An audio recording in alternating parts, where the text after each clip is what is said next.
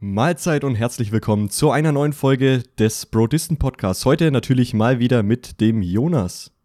Servus und mit dem Dommy. Moin, moin. Ja, heute mit einer etwas ja, anderen Folge. Ein kleiner Disclaimer nämlich vorweg. Wir starten hier ein bisschen anders rein in den Podcast als sonst.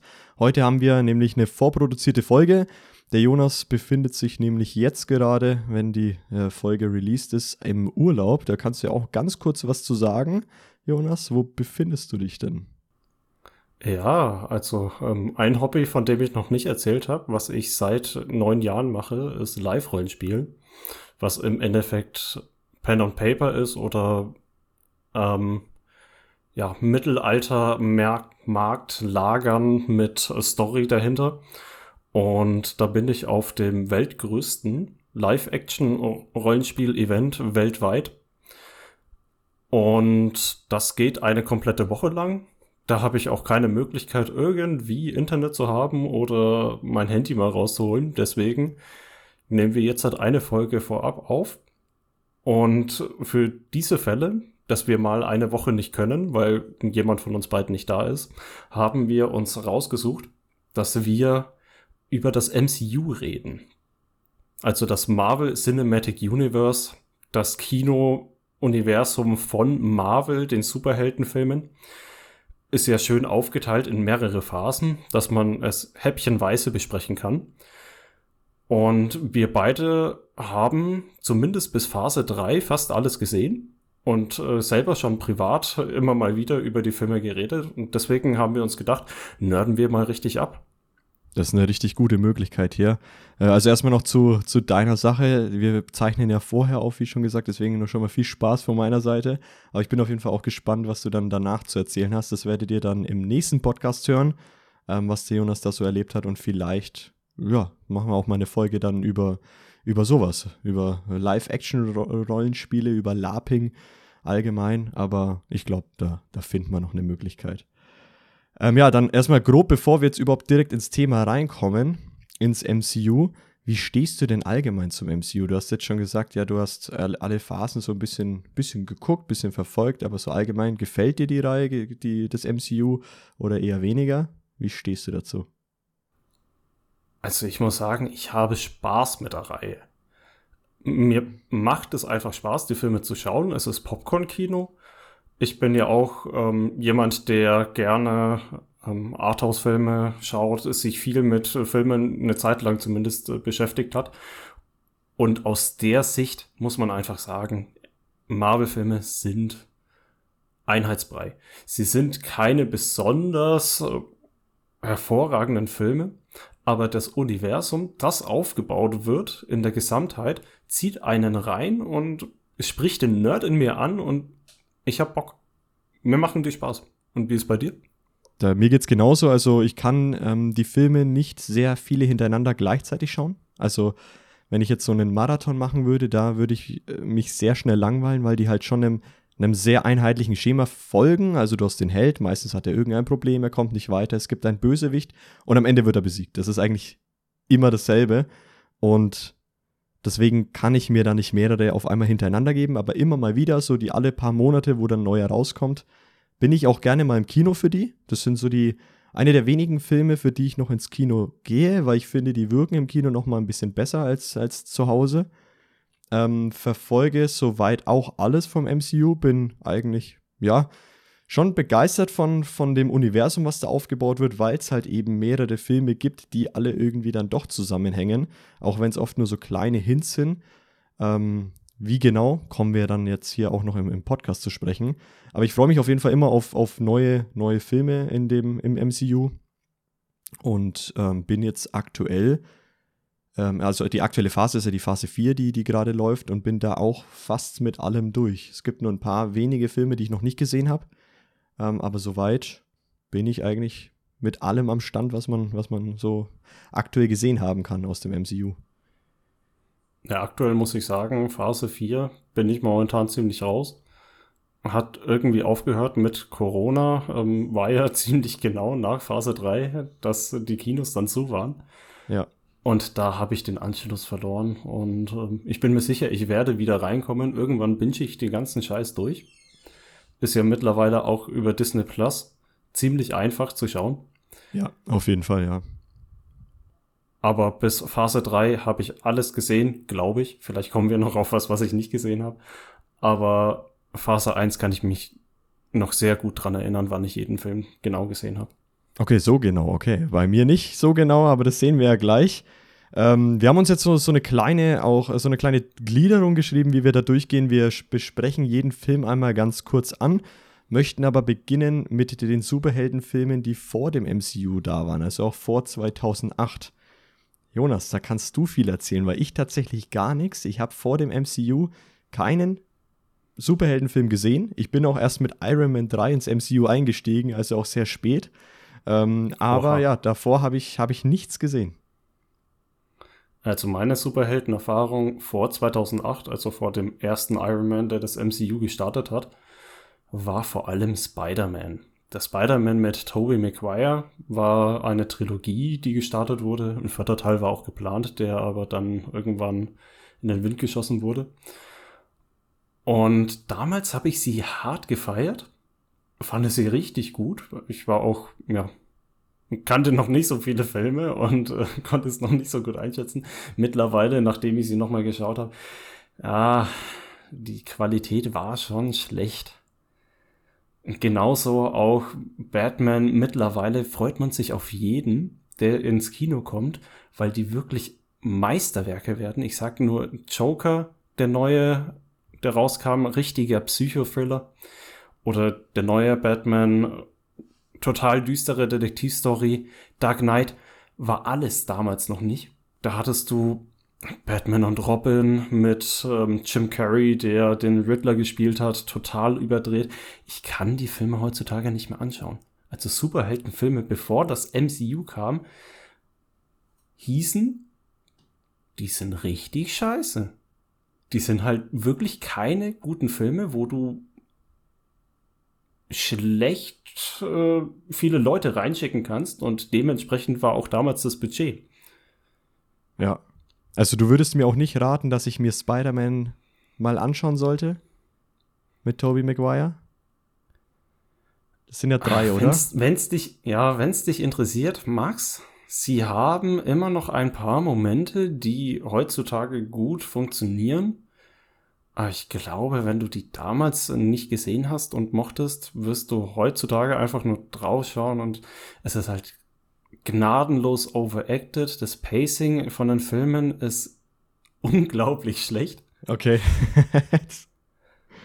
und im Amazing Spider-Man kam aber dann später, oder? Das kam dann schon. Amazing Spider-Man kam später. Als das MCU, das, als es das schon gab, aber gehört ja nicht zum MCU, das war ja noch bei, bei Sony, waren die, waren die Rechte ja, glaube mhm. ich. Ähm, und ja, gut, jetzt hast du noch kurz DC erwähnt mit den Batman-Filmen. Ähm, da habe ich jetzt auch nur die, die Trilogie gesehen, die klassische. Batman Begins, Batman Dark Knight Rises und Batman, wie heißt denn der dritte? The Dark äh, Knight, äh, Dark Knight Rises war der, war Dark der Knight Rises war der dritte, Dark Knight war der zweite. Ja, so genau. Ähm, und wie gesagt, die anderen alle davor nie gesehen. Ähm, Deswegen kann ich da kann ich wenig zu sagen, muss ich. Also, hast du noch mehr gesehen außer Spider-Man und, und die ganz alten Filme äh, von, von ja, Batman? Ja, also es gab damals auch, es gab damals auch schon einen Fantastic Four, der äh, von der Kritik sehr zerrissen wurde. Ich mochte ihn damals. Okay. Ich habe mich noch nicht getraut, ihn nochmal anzuschauen. Ähm, es gab solche Späße wie ähm, Knight Rider. Hieß der Knight Rider? Der, der Typ auf auf dem Pferd, also nicht auf dem Pferd, auf dem Motorrad, ja. Ja, Knight Rider heißt der. Oder Ghost, Ghost Rider? Knight Rider? Also, Ghost, Ghost, Ghost Rider? Es gibt, glaube ich, Egal, sogar beides. Es gibt den Knight Rider und es gibt den Ghost Rider, glaube ich. Aber ich weiß nicht, woher die sind. Ob DC oder Marvel. Gab, Hulk-Verfilmungen gab es, glaube ich, auch schon zwei oder drei damals. Und ja, aber alles, was ich gesehen habe, würde ich sagen, heutzutage nicht mehr anschaubar. Okay. Also habe ich nichts verpasst, das ist ganz gut. Da würde ich auch sagen, springen wir einfach direkt ins MCU rein, in Phase 1, ähm, mit dem allerersten Film 2008. April 2008 kam er raus, mit natürlich Robert Downey Jr., der gute Iron Man. Wie fandest du Iron Man damals. Wann hast du ihn auch gesehen? Ich habe ja vorhin gehört, vorhin hast du es kurz erzählt, du weißt noch, wann du die gesehen hast. Ja, Iron Man hatte ich das erste Mal gesehen. Ähm, also, ähm, ich, Justizanstalt, bitte nicht hinhören. Ähm, es war gebrannt. Es war ja. gebrannt, damals noch auf CD bei einem Freund. Und ähm, unglaublich schlechte Qualität, in der ich es gesehen habe, aber ich war weggeblasen von dem Film. Und ich muss sagen, den Eindruck habe ich bisher immer noch von dem ersten Iron Man. Der hat richtig gute filmische Qualitäten, hat einen super Spannungsbogen, einen grandiosen Protagonisten und spricht auch mal Dinge an, die man sich vorher nicht getraut hat bei Superheldenfilmen. Zum Beispiel? Ähm, die große Prämisse, also kurz um darauf einzugehen, Iron Man geht ähm, um Tony Stark. Tony Stark ist ein Multimilliardär oder noch reicher, der sein Reichtum gemacht hat, dadurch, dass er Waffen produziert und verkauft. Und ähm, er hat ein Vorfall in ja, wahrscheinlich ist Afghanistan irgendwo in der Wüste. Afghanistan war ähm, damals auf jeden Fall groß in den Medien ja. wegen dem Krieg. Deswegen wäre es wahrscheinlich. Und äh, kommt da in die Fänge von Terroristen und merkt, dass die seine Waffen gekauft haben und eben auch benutzen und gegen ihn selber verwenden und eben auch gegen sein Land. Und gut, MCU-Filme sind immer sehr patriotisch. Wenn was ja. gegen die USA geht, dann kriegst du auf den Sack. Auf jeden Fall, ja. Und ähm, auf jeden Fall bei dem Vorfall hat er dann ähm, die Wandlung durchgemacht, dass er es nicht mehr so cool findet, Waffen herzustellen und Waffen zu verkaufen. Und hört das eben auch auf und bastelt lieber an seinem eigenen Anzug, an den Ironman-Anzug, der super Hightech-Shit wie nochmal was ist. Er geht rein in den Anzug, kann fliegen, kann Laserstrahlen aussenden und sonst was. Aber alles selbst gebaut und selbst ähm, entworfen. Und die restliche Prämisse vom Film ist im Endeffekt, dass die Army, die äh, US Army, hätte gerne, dass er weiter Waffen produziert, aber er will nicht. Ja, und dann noch sein, sein Partner. Ähm, stellt sich ja dann heraus, dass er eigentlich auch der, der Bösewicht war. Sein Geschäftspartner.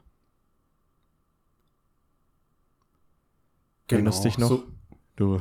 so genau habe ich es also so genau habe ich es nicht mehr in Erinnerung, ja. wie er mit den Terroristen in Kontakt stand, aber stimmt, er hat die Waffen vermittelt.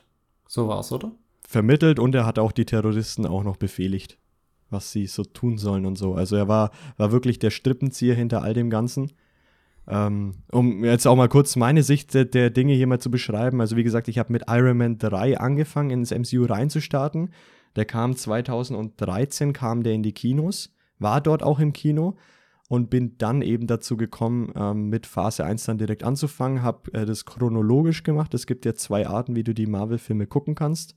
Einmal nach der Story in oder nach der, nach der geschichtlichen äh, Folge im Film selbst, also wo man mittlerweile, glaube ich, mit Captain Marvel anfangen müsste oder sowas. Ähm, ich habe es aber so gemacht, wie die einzelnen Phasen halt auch beschrieben sind, also dass du halt mit Iron Man 1 anfängst, dann mit Hulk, dann mit Iron Man 2 und so weiter.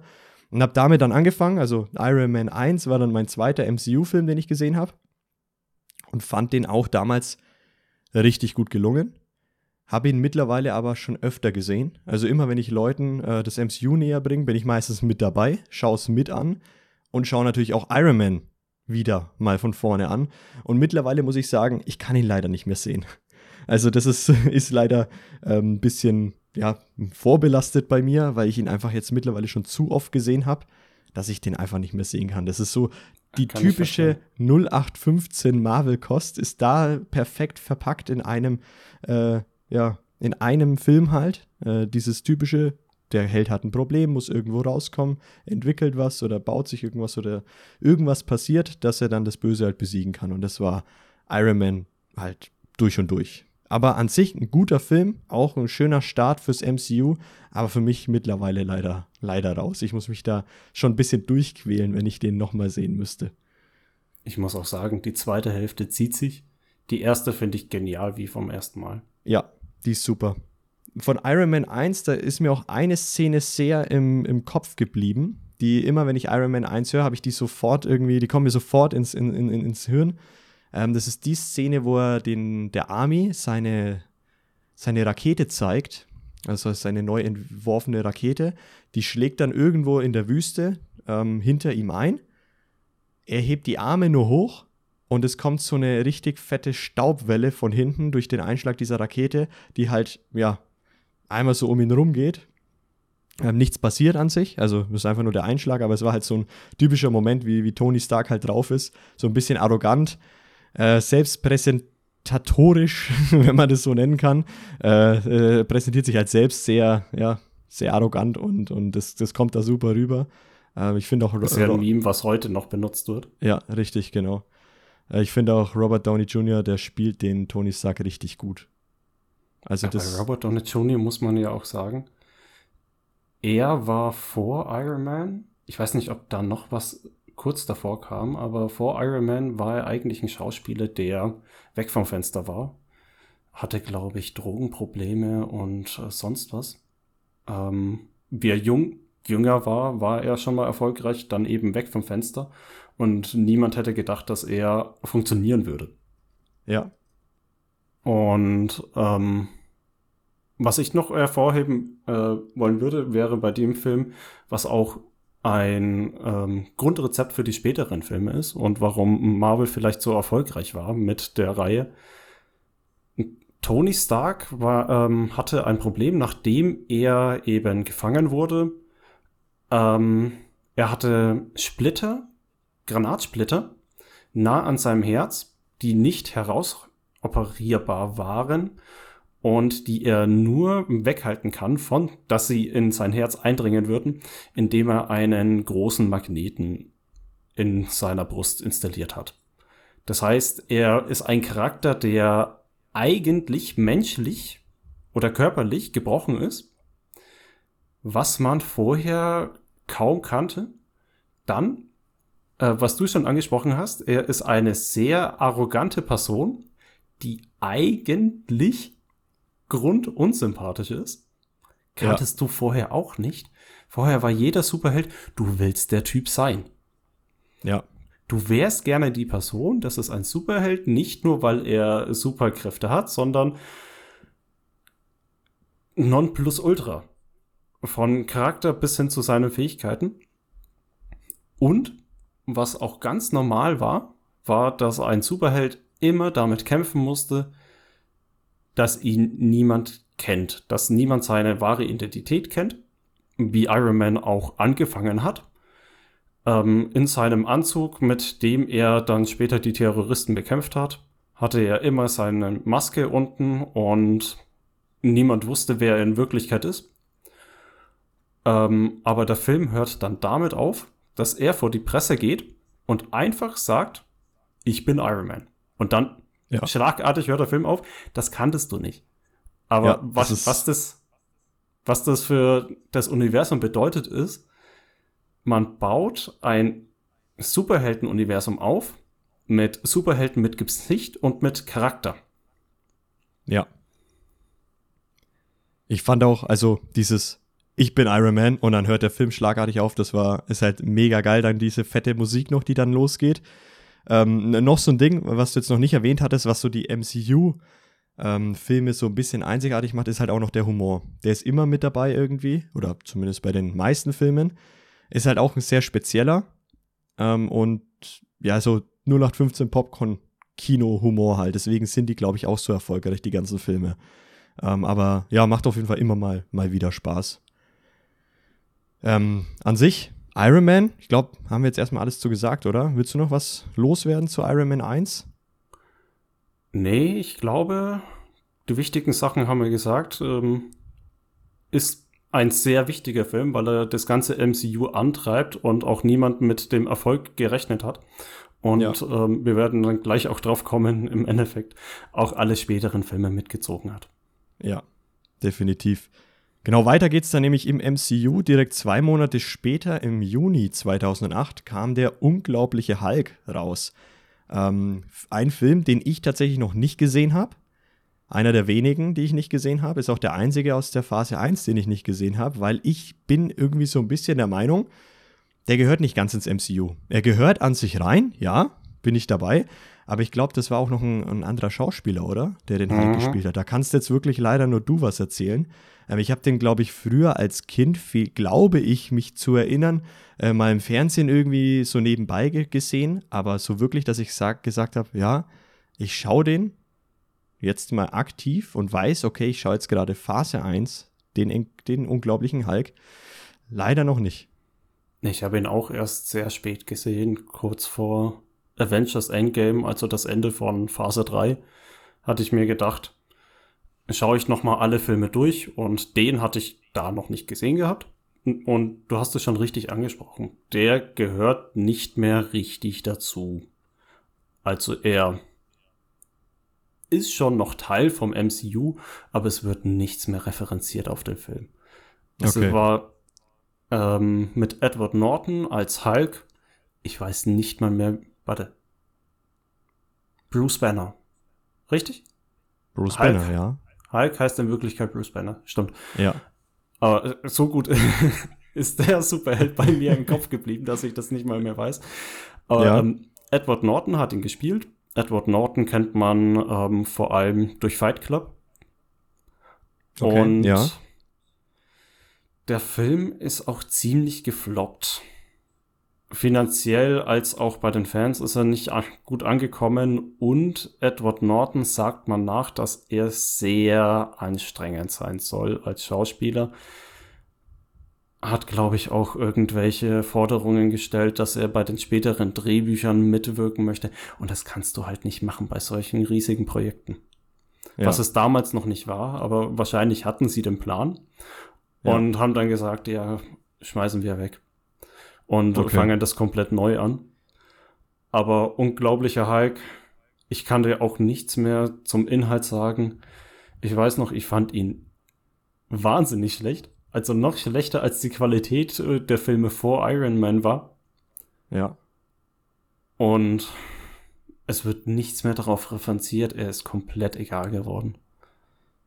Okay, dann können wir, glaube ich, auch direkt weiterspringen auf den nächsten. Aber was, was also, ich was ich interessant fand, war, ähm, dass er im selben Jahr wie Iron Man rauskam. Das heißt, sie hatten schon den Plan, relativ viel, äh, relativ viel Filme rauszubringen. Iron Man ja. kam im April und der unglaubliche Hulk direkt im Juni. Das heißt, das war ja, vorausgeplant. Ist, ist, schon sehr nah beieinander, ja.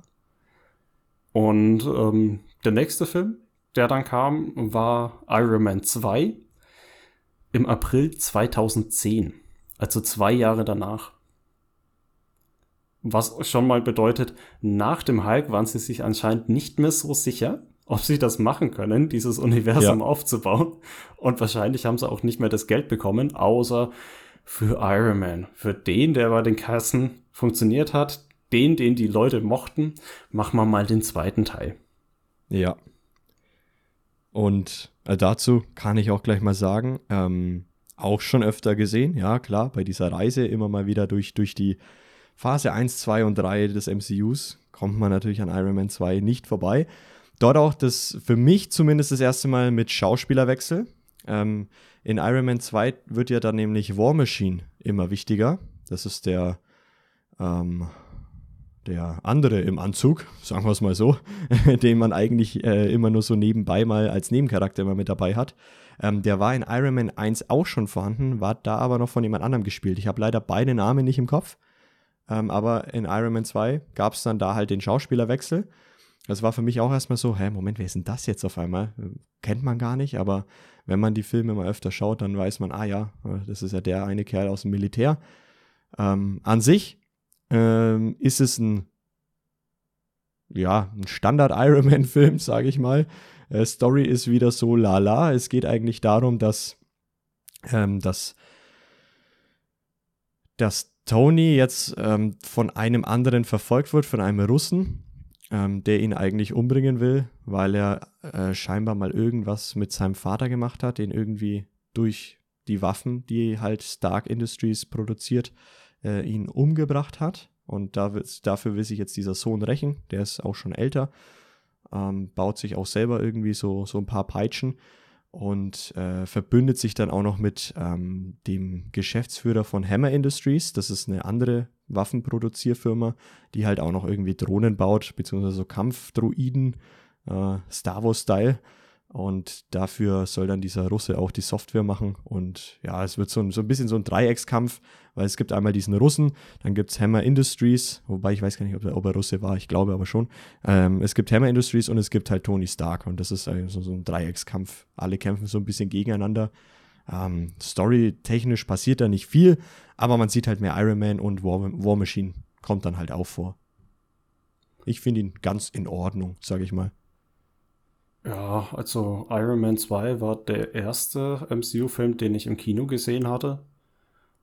Und damals fand ich ihn im Kino okay. Und mittlerweile finde ich ihn immer besser.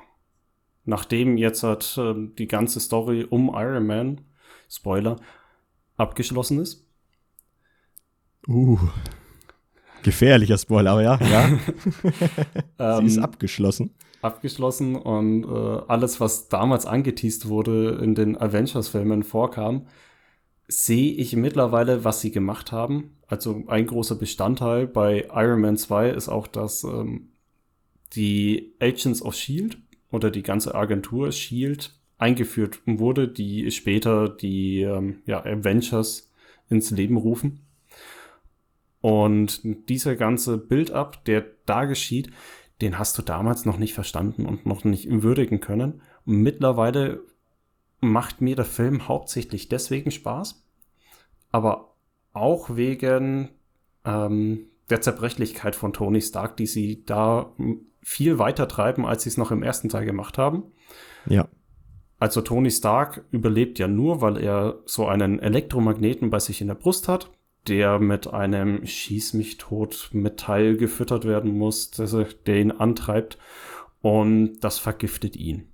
Das heißt, man sieht ihn komplett zerbrechlich den ganzen Film, während er daran forscht, wie er das verbessern kann, wie er den Antrieb verbessern kann, um nicht mehr abhängig äh, zu sein von dem Metall, was er immer wieder auswechseln muss. Ja. Und dieser Kampf und die Selbstzweifel, die er da selber zeigt, das ist so ein großer Bestandteil, weswegen ich immer noch gerne den Film schaue. Die Bösewichte finde ich so wegwerfbar. Mich interessiert oh ja. der Russe nicht. Der äh, Typ von Hammer Industries, ich finde den so nervig zuzuschauen.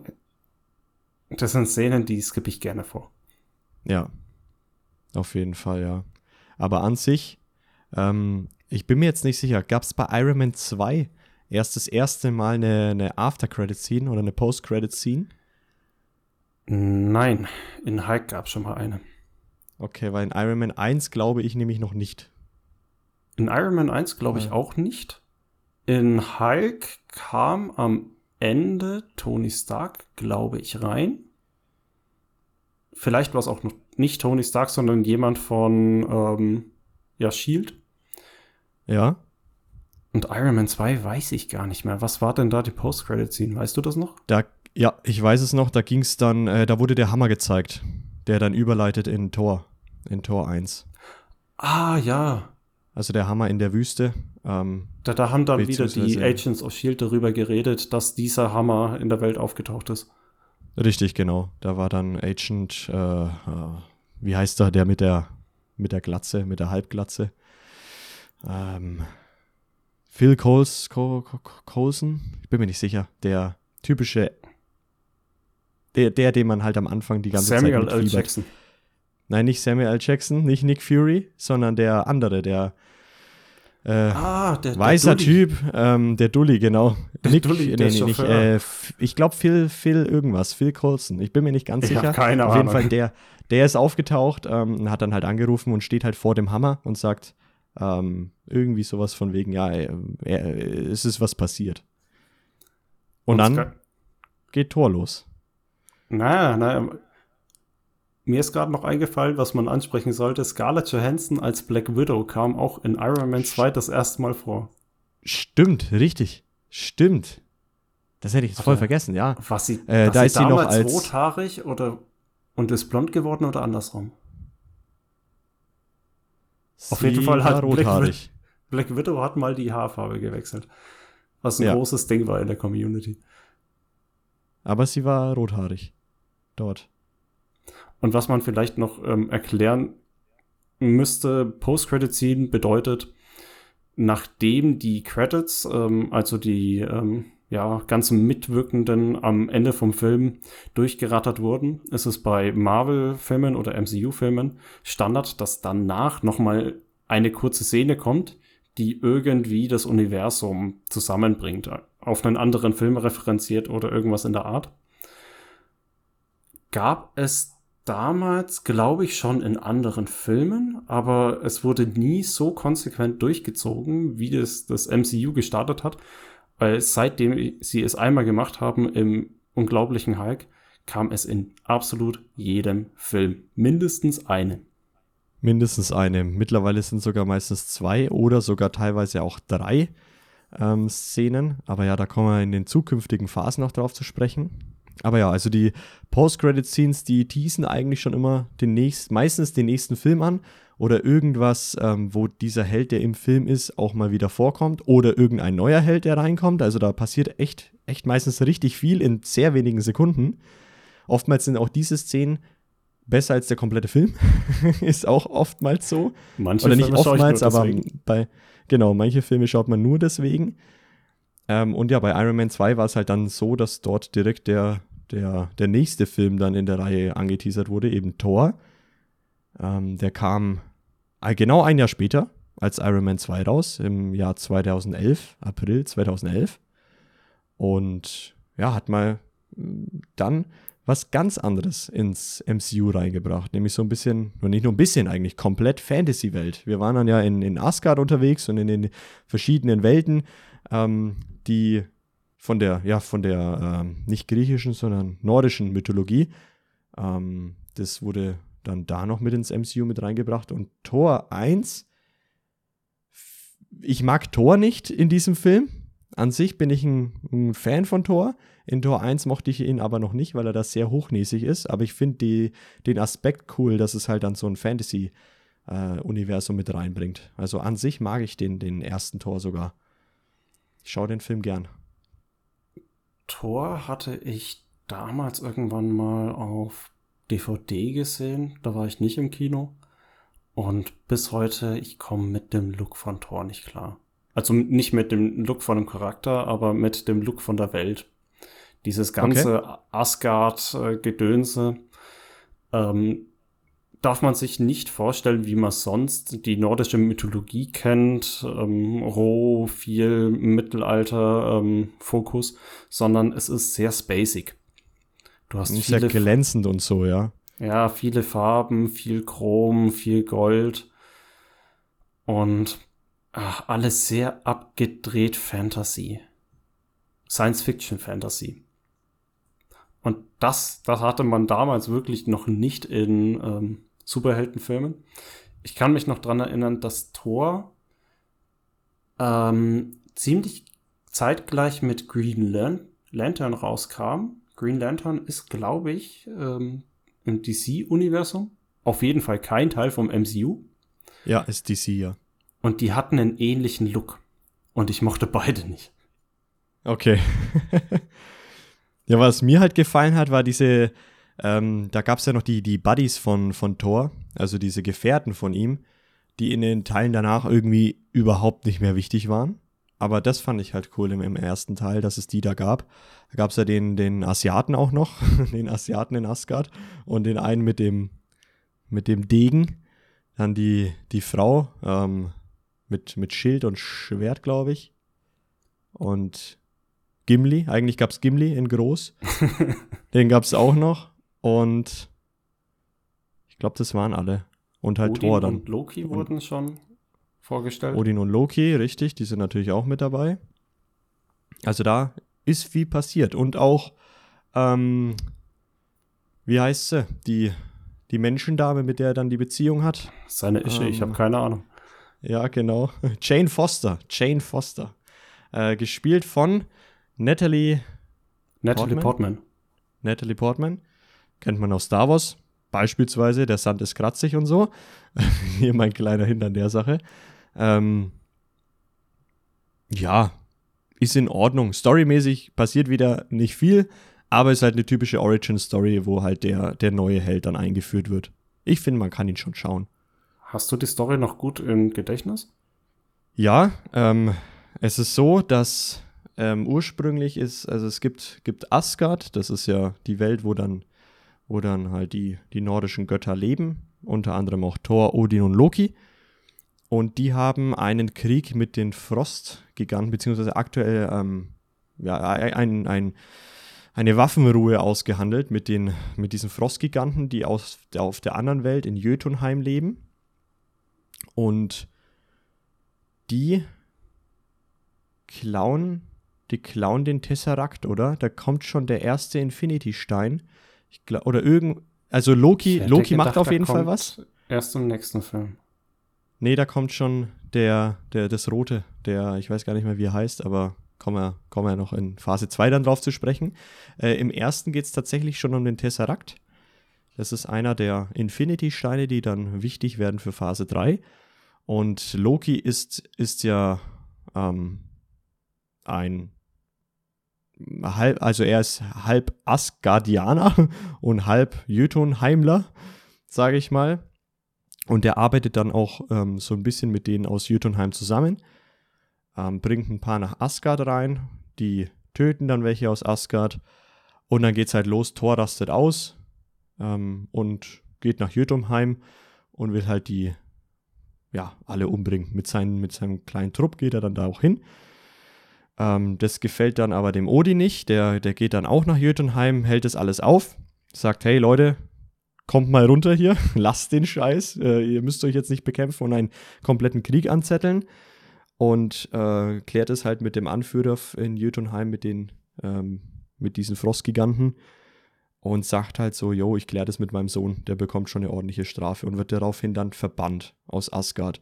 Er verliert seine Kräfte, also er kann seinen Hammer nicht mehr benutzen, Mjölnir, und auch seine Blitzkräfte nicht mehr ähm, benutzen und landet auf der Erde als normaler Mensch eigentlich. Und da kommt dann das Ganze äh, so zustande, dass er auf Jane Foster trifft, auf die, äh, auf dieses kleine, ähm, dieses kleine Forschungsteam. Ähm, und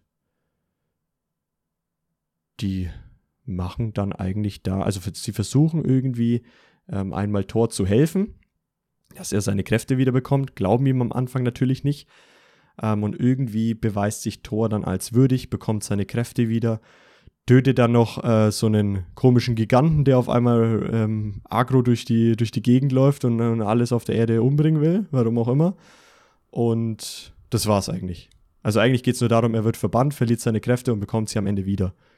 Ja, und zwischendrin hast du so eine King Arthur-Story, dass sein Hammer in einem Stein steckt oder auf einem Stein liegt, niemand kann ihn hochheben und er auch bloß, wenn er sich als würdig erweist. Und ja, am Ende hat er sich eben, wie du schon gesagt hast, als würdig erwiesen. Warum genau, weiß ich auch nicht mehr. Ich glaube irgendwie, dass er nicht mehr egoistisch denkt und auch für andere kämpfen wollen würde. Richtig, genau. Und hebt den Und- Hammer hoch, hat seine Kräfte wieder. Und natürlich, wenn er seine Kräfte hat, dann zieht er auch seinen Superheldenanzug magischerweise mit Blitzen an Ja, und ballert die Leute weg. Genau so läuft es natürlich. Ähm, es gibt ein paar lustige Szenen in dem Film. Also er wird ein bisschen, ja, schroff dargestellt, der, der Tor. Es gibt da so eine Szene, die mir so im Kopf ist. Das sind, ist er eben mit den drei ähm, aus dem Forschungsteam da in so einer Bar. Oder ich, nee, ich glaube sogar, So ein Diner. Ich glaube, es, es ist so ein Diner, genau.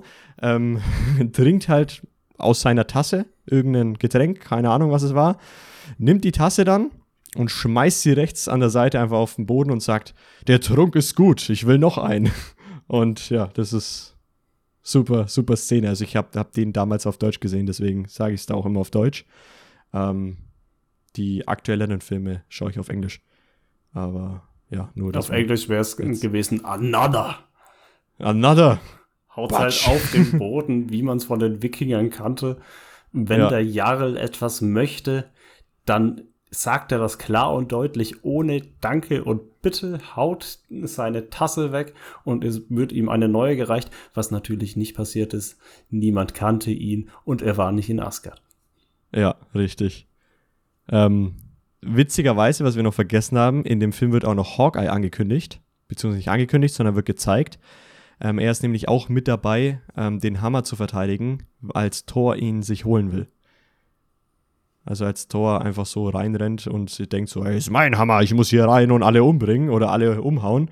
Ähm, da ist Hawkeye mit dabei und schießt ihn dann auch mit einem Schlafpfeil oder so ab. Stimmt, erinnerst. Ich mich, hat ich mich kaum noch dran erinnert. Jetzt kommen wieder ein paar Szenen in den Kopf.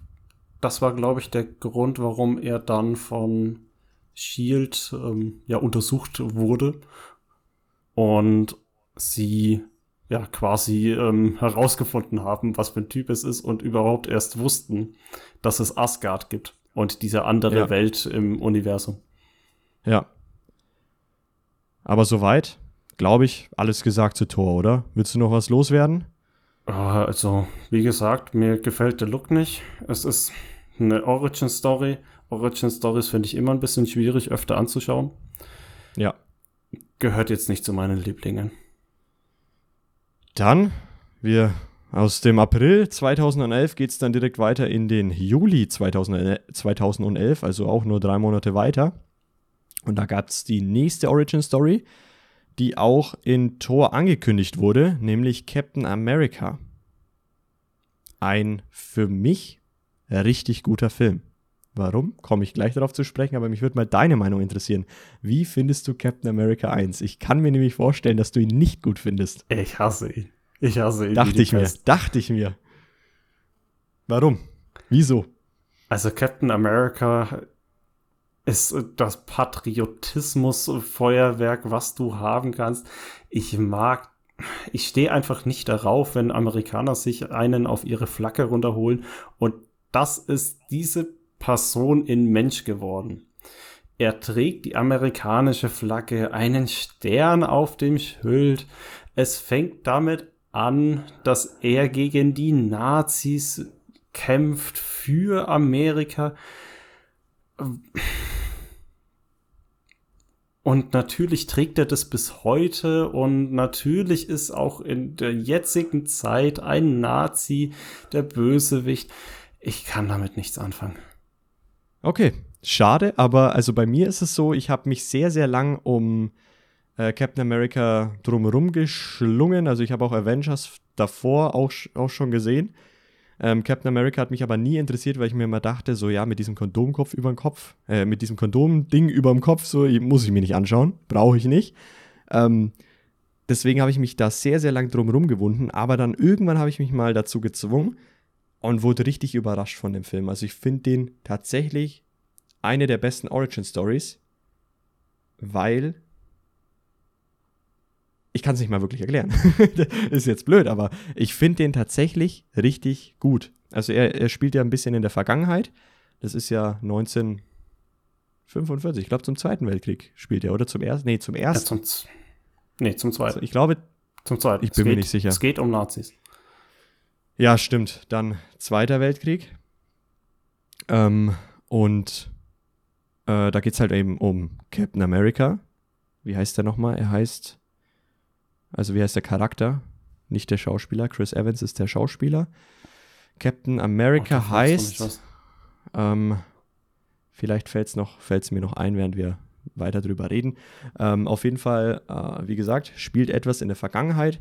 Es geht eigentlich darum, dass er irgendwann so ein, in, in, etwas initiiert bekommt, weil er eigentlich ein kompletter Lauch ist. Er kann nichts machen, ist nicht tauglich fürs Militär, möchte, möchte aber unbedingt aber ins Militär.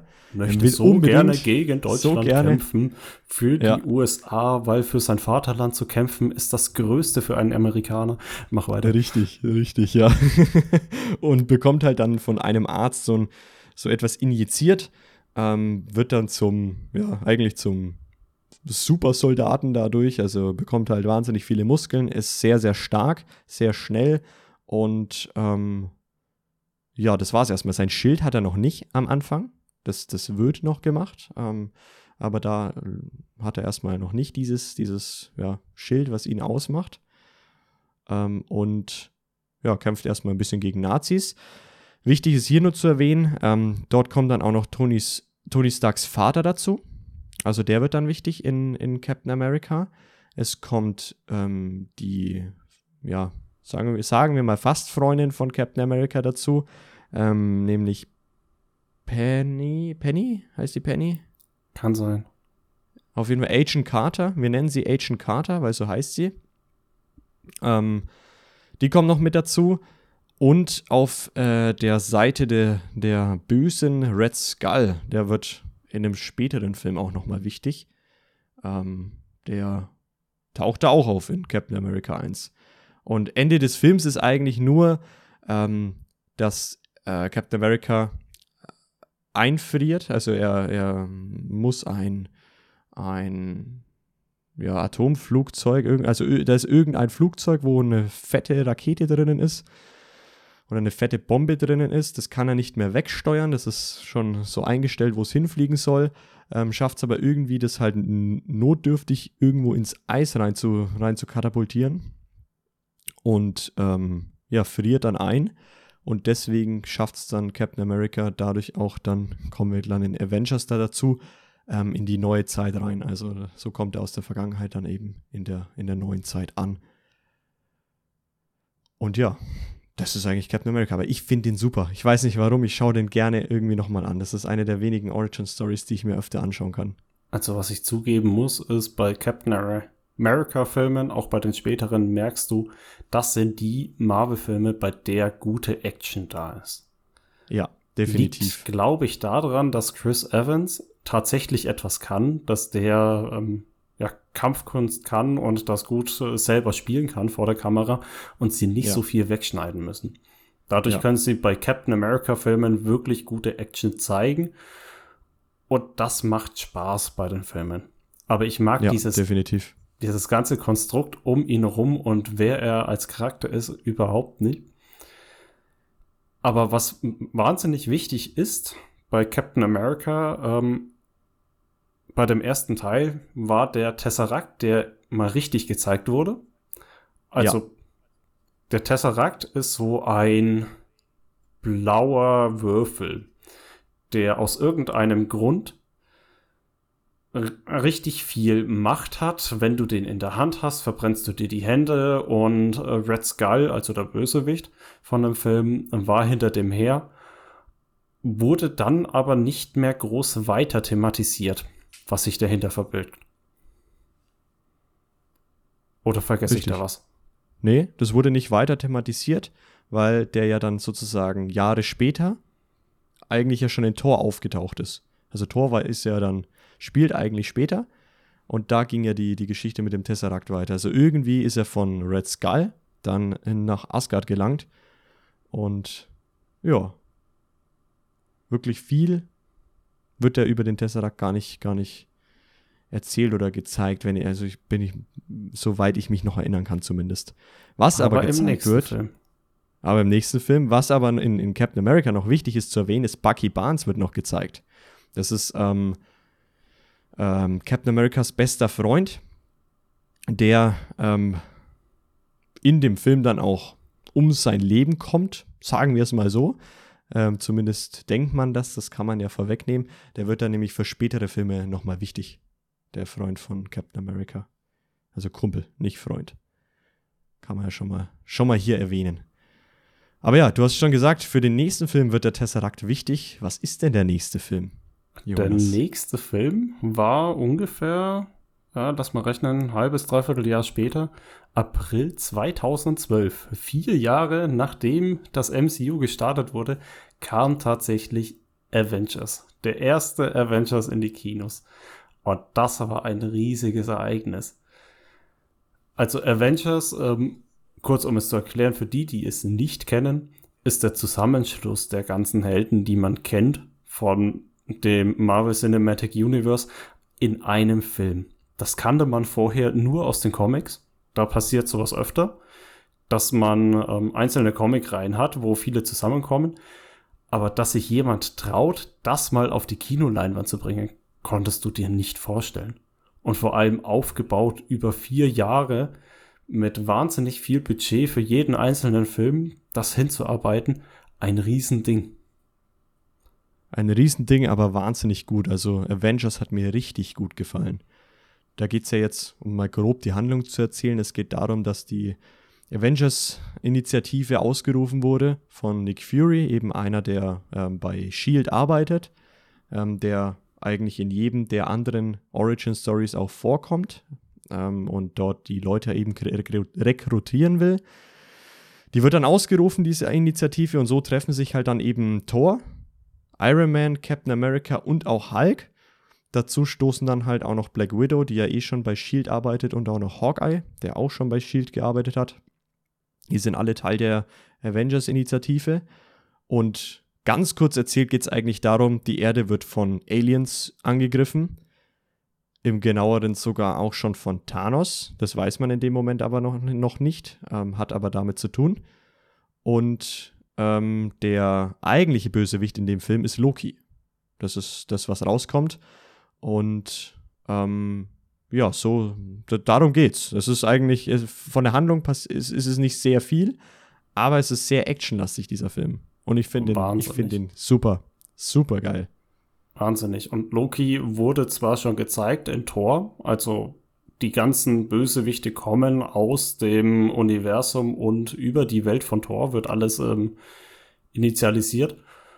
Und in dem Film bekommt aber Loki erst richtig seinen Charakter. So ein ja. richtig verschmitzter, viel zu gut aussehender Bösewicht. Und damals mochte ich ihn noch nicht. Mittlerweile habe ich richtig Spaß dabei, ihm zuzuschauen, wie er versucht, die Erde zu zerstören. Ja. Und das Konzept von den Avengers ist im Endeffekt, ähm, ja, sie wollen alle mächtigen Typis, also alle Superhelden, die existieren auf der Erde, in ja, einen Zusammenschluss bringen, um sich auch gegen Gefahren außerhalb von der Erde, die im Universum lauern, verteidigen zu können. Und das ist auch der Tonus, in den es geht. Es wird alles größer, gefährlicher, stärker und ähm, das Universum verbreitet sich, was man vorher nur kannte, von wegen Superheldenfilme bedeutet, ein Superheld beschützt seine Stadt. Ist damit Geschichte. Jetzt heißt es, mehrere Superhelden beschützen unsere Welt, unsere Erde. Und das macht es halt auch eben erstmal richtig geil, weil ich finde, es fühlt sich halt bedrohlicher an es ist nicht so ein, so ein typischer Bösewicht, wie du es schon gesagt hast, sondern halt da ist, da ist eine Armee irgendwie dahinter. Und ja, das, das ist auch der Grund, warum ich dann angefangen habe, ins MCU reinzugucken. Wie gesagt, vorhin habe ich es ja schon erwähnt, Iron Man 3 war mein erster Film. Ähm, da bin ich ins Kino mit ein paar Freunden, die mir dann aber erzählt haben, hey, es gibt da diese Avengers und äh, das sind alle Filme, kommen da in einem dann zusammen, alle Superhelden kommen da zusammen. Und das ist das, warum ich dann eigentlich auch damit angefangen habe und gesagt habe, boah, genial, will ich unbedingt sehen, will aber eben alles vorher gesehen haben, bevor ich dann wirklich mal in die Avengers reinkomme. Außer Captain America damals noch, den habe ich außen vor gelassen. Den mochte ich da noch nicht. Was man vielleicht sagen sollte, ist, sie haben Hulk reingebracht, aber mit einem neuen Schauspieler. Ja. Jetzt gespielt von Mark Ruffalo. Und auch ähm, Bruce Banner selbst, also Hulk in seinem bürgerlichen Namen, hat einen komplett neuen Charakter bekommen. Und ich fand den richtig so guten. gut. Ich ja, fand den so gut. gut ja. Ich wünsche mir bis heute, dass sie mit ihm bitte einen Film machen sollen.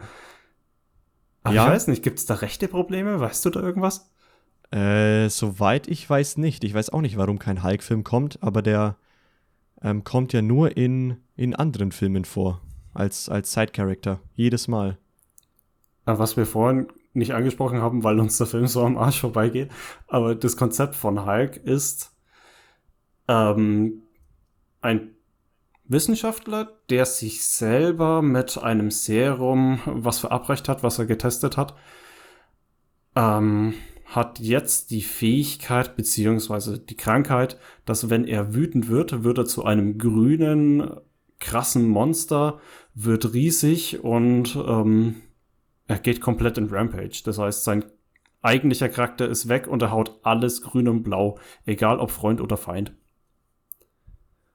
Und äh, ja. wird in dem Film auch richtig gut gezeigt, weil die Aliens auch mal größere Gegner darstellen und ähm, Hulk etwas zum Verkloppen hat, was auf seine Augenhöhe ist. Ja. Und das, das kommt da auch richtig gut rüber. Ähm, immer wenn er sich verwandelt, zerreißt er natürlich auch seine kompletten Kleider. also er ist immer fast halb nackt unterwegs.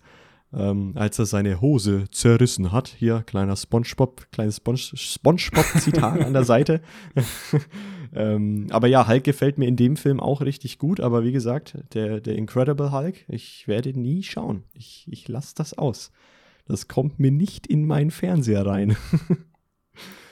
Ja, was ich an Avengers auch noch so geil fand, war, du hast diese ganzen Charaktere, die aufgebaut wurden, du kennst jeden aus seinem eigenen Film und dann clashen die aufeinander. Also es waren viele Szenen dabei, wo sie einfach nur Streitereien haben, wer jetzt halt quasi der Anführer von Avengers sein wird.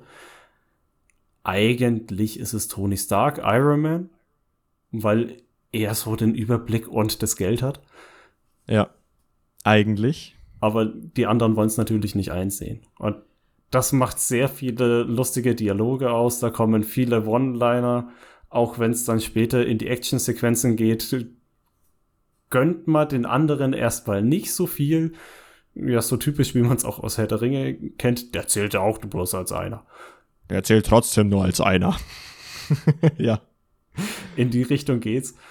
Ähm, aber auch dann richtig coole Kampfszenen, wo alle mit ihren Fähigkeiten sich gegenseitig unterstützen, wo Hawkeye ähm, seine Pfeile abschießt, die irgendwelche Lähmungseffekte haben und dann kommt Hulk angesprungen und kloppt dieses Riesending weg. Mega geil. Ich liebe den Film. Mega gut.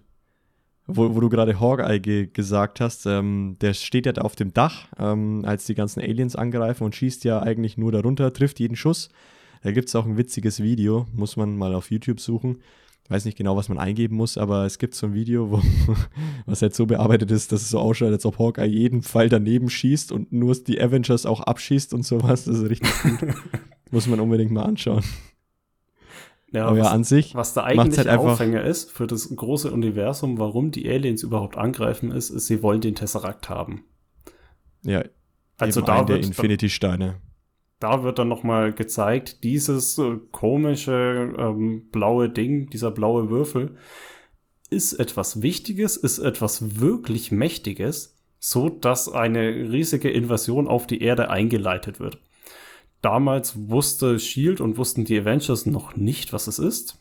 Mittlerweile wissen wir, da ist ein Infinity-Stein drin, aber darauf kommen wir dann mal in einer späteren Phase, wo es auch mehr erklärt wird. Ja. Aber das ist der große Aufhänger. Loki will diesen Infinity-Stein, Loki will diesen blauen Würfel haben, der ihm auch während dem Film viel Macht gibt und nachdem er ihn verloren hat, eben auch die Macht genommen wurde. Und da ist Loki wirklich ein schöner Bösewicht. Es ist einer, den man halt schon kennt. Man denkt sich auch so, hä, wieso machst du das jetzt auf einmal? Ähm, hat so ein bisschen, ähm, ja, bessere Vibes einfach. Also das ist ein besser gezeichneter Bösewicht. Eigentlich der beste gezeichnete Bösewicht aus Phase 1, würde ich sagen. Ja, auf jeden Fall. Mal. Ja. Und das ist ein, also das ist ein sehr schöner Abschluss für, für die erste Phase. Ähm, eben da, wo halt alle Helden dann zusammenkommen. Ist super. Könnte ich mir immer wieder anschauen. Auch wenn es sehr, sehr viel Action ist. Aber um die geht es ja auch. Und ich, ich ich habe gerade wieder macht richtig Bock Spaß. bekommen, ihn anzuschauen. Ich, ja, ja, also das ist auch so, das sind so die Highlights, die das MCU cool machen, sind dann die Filme, wo irgendwie ähm, mehrere Helden eben zusammenkommen, um irgendwas bekämpfen zu müssen. Das da, ist, ist du, einfach das. Da, wo du mal richtig vorgeführt bekommst, was dieses Universum alles aufgebaut hat und äh, wie sich das Ganze zusammenspeist. Ja. Mega. Einfach mega. Ähm, von meiner Seite, ich habe nichts mehr zu Avengers zu sagen. Du noch? Ähm, ja, ich würde vielleicht noch kurz erwähnen, wie der Film dann aufhört. Also die große Schlacht war in New York War ja, New York, oder? Richtig. Ja. ja. Und äh, New York. Beim Stark Tower. New York komplett zerstört. Die Aliens haben gut Schaden hinterlassen, aber sie haben den Tesseract nicht bekommen. Loki gefangen genommen oder konnte er flüchten? Ich glaube, gefangen genommen. Ähm, ja, gefangen genommen. War da dann aber, glaube ich, gar nicht mehr so wichtig. Und da ähm, hört dann der ganze Film auf, dass die Avengers einfach nur sagen, jo, lass mal zusammen Shawarma essen. Und dann genau. ist, ist so ein Shawarma-Restaurant und knusen sich was rein. Ähm, Post-Credit-Szene war dann aber nochmal später, dass gezeigt wurde, dass Thanos auf die Erde schaut. Also Thanos, ein großer, großer, großer Bösewicht, der ähm, auf seinem Thron im Universum ähm, schwebt. Das heißt, irgendwie kann der im Universum leben ohne einen Astronautenanzug schaut auf die Erde und ich weiß nicht mehr, was er sagt, aber ähm, damit hat dann der Film aufgehört. Dass der im Endeffekt gezeigt wurde, das war jetzt schon krass, aber das war bloß so ein kleiner Bruchteil von dem, was noch kommen wird. Ja, und das, das war ein schönes Ende. Damals wusste man natürlich auch nicht, was kommt da noch, außer die Leute, die sich ein bisschen mit den Comics auskannten. Mir hat es überhaupt nichts gesagt. Ähm, aber nicht. war eine geile, geile Endcredit-Scene nochmal, weil man so dachte, okay, da kommt noch was. Da kommt wahrscheinlich noch was Größeres. Jo, ja, aber das wäre es dann auch von mir zu Phase 1 vom MCU. Ja, ich habe aber noch was. Ähm, und zwar, das ist jetzt eine Sache, die mittlerweile zur, zur Phase 1 noch gehört. Wir haben ja vorhin mal ganz kurz schon äh, drüber gesprochen vor dem Podcast. Und zwar gibt es jetzt mittlerweile die sogenannten Marvel One-Shots. Sagen die dir was? Gar Hast du davon schon gehört? Gar nichts, okay. Sehr interessant, weil äh, auf Disney Plus mittlerweile, ich weiß nicht seit wann die ähm, draußen sind, das habe ich jetzt auch, auch leider nicht nachgeschaut, aber es gibt für die Phase 1 noch drei Marvel One-Shots. Das sind so kleine Kurzfilme, die gehen von ein paar Minuten bis hin zu einer Viertelstunde, glaube ich, gibt es sogar auch eines. Ähm, es sind jetzt drei in Phase 1 vorhanden. Das ist einmal der Berater oder der Consultant, dann etwas Lustiges geschah auf dem Weg zu Thors Hammer und Objekt 47. Ähm, Objekt 47 kann ich kurz was zu erzählen, ist ganz lustig. Und zwar ist das, ähm, das spielt direkt nach Avengers. Ähm, da wird nämlich von zwei Dieben, ähm, einfach von zwei völlig random Leuten, ähm, die Bank, äh, äh, die, die Bänke ausrauben wollen, äh, wird eine der Alien-Waffen gestibitzt, die einfach so in New York jetzt rumliegen. Und damit ja, reisen sie halt durch Amerika durch und rauben Bänke aus. Und das war's. Und haben halt ihren Spaß damit und kommen so halt an, an mehr Geld. Und irgendwann kommt halt Shield zu ihnen und ja, nimmt ihnen die Waffe auch wieder weg. Dann etwas Lustiges geschah auf dem Weg zu Thors Hammer. Da bin ich mir jetzt gar nicht mehr sicher, was, ähm, was da drin passiert. Aber ich glaube, da ging es auch um Agent Schieß mich tot, wo, wo wir vorhin schon den Namen nicht wussten. Der Chauffeur. Ähm, diesen, der Chauffeur, der genau. Ähm, und der Berater, da geht es auch um einen von Shield, soweit ich noch weiß. Auf jeden Fall kann man die sich unbedingt mal geben. Die geben so ein paar kleine Hints, äh, auch zu ein paar Nebencharakteren, finde ich ganz cool. Und wie gesagt, die dauern halt nicht lang. Gibt es auf Disney Plus, ich glaube auch nur auf Disney Plus. Und ja, geben nochmal so ein paar kleine Einblicke mehr in die Welt des MCUs und wie gesagt, in, in ein paar Nebencharaktere halt. Machen, machen Spaß und ja, für die paar Minuten kann man die sich auch mal, auch mal gönnen. Also, also etwas, wenn du was, Disney Plus hast, was das Gefühl fürs Universum größer macht, aber jetzt halt nicht wichtig fürs Verständnis ist. Nicht wichtig fürs Verständnis, das ist ja, das ist ganz wichtig zu erwähnen. Die sind nicht, ähm, nicht so wichtig, dass wenn man sie nicht guckt, dass man was verpasst, aber die sind witzig. Und dafür kann man sie schon schauen. Ja. Vor allem in Phase 2, das, das kann ich ja schon mal kurz vorwegnehmen, da gibt es einen One-Shot, den ich schon sehr, sehr wichtig finde.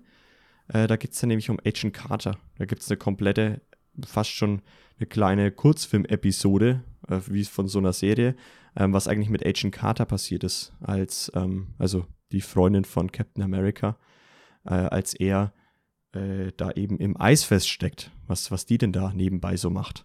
Und es ist echt echt sehr, sehr, sehr interessant. Und ja, das war's zu den Marvel One-Shots eigentlich. Dann sind wir eigentlich mit Phase 1 durch. Soweit. Jo, also ähm, im großen Ganzen würde ich sagen, war Phase 1 von Marvel Cinematic Universe für mich eher ein holpriger Start. Hat man vor allem am Anfang gemerkt, dass sehr viel Zeit zwischen den Filmen waren und sie klar erstmal ein laufendes System ähm, ja, an die Konsumenten bringen mussten, dass auch den ähm, Filmstudios klar ist, da können wir einfach ohne Zögern Geld reinbuttern. Was sie nach Adventures dann geschafft haben, und das merkt man dann in den späteren Phasen, auf die wir aber heute nicht mehr eingehen wollen. Da kommen wir dann in den nächsten Podcast mal drauf zu sprechen. Mal schauen, wann. Wir wollen jetzt nicht direkt versprechen, dass es jetzt der nächste Podcast sofort sein wird, aber irgendwann werden wir uns mal immer wieder eine neue Phase rauspicken und mal darüber sprechen. Genau, also wahrscheinlich, wenn das nächste Mal jemand von uns nicht kann, dass wir eine Aufnahme vorproduzieren müssen, wird es wahrscheinlich um die nächste Phase gehen. Wann das sein wird, freut euch drauf. Freut euch, wenn wir Urlaub haben, dann freuen wir uns auch. Oh ja, richtig. Gut, damit würde ich sagen, ähm, danke, wenn ihr bis hierhin wieder gehört habt, dass wir ähm, überhaupt Lust habt, uns zuzuhören, wenn wir über Filme und über Popkultur abnörden. Und ähm, Domi, hast du noch ein paar letzte Worte? Ballern, Bruder. Amen.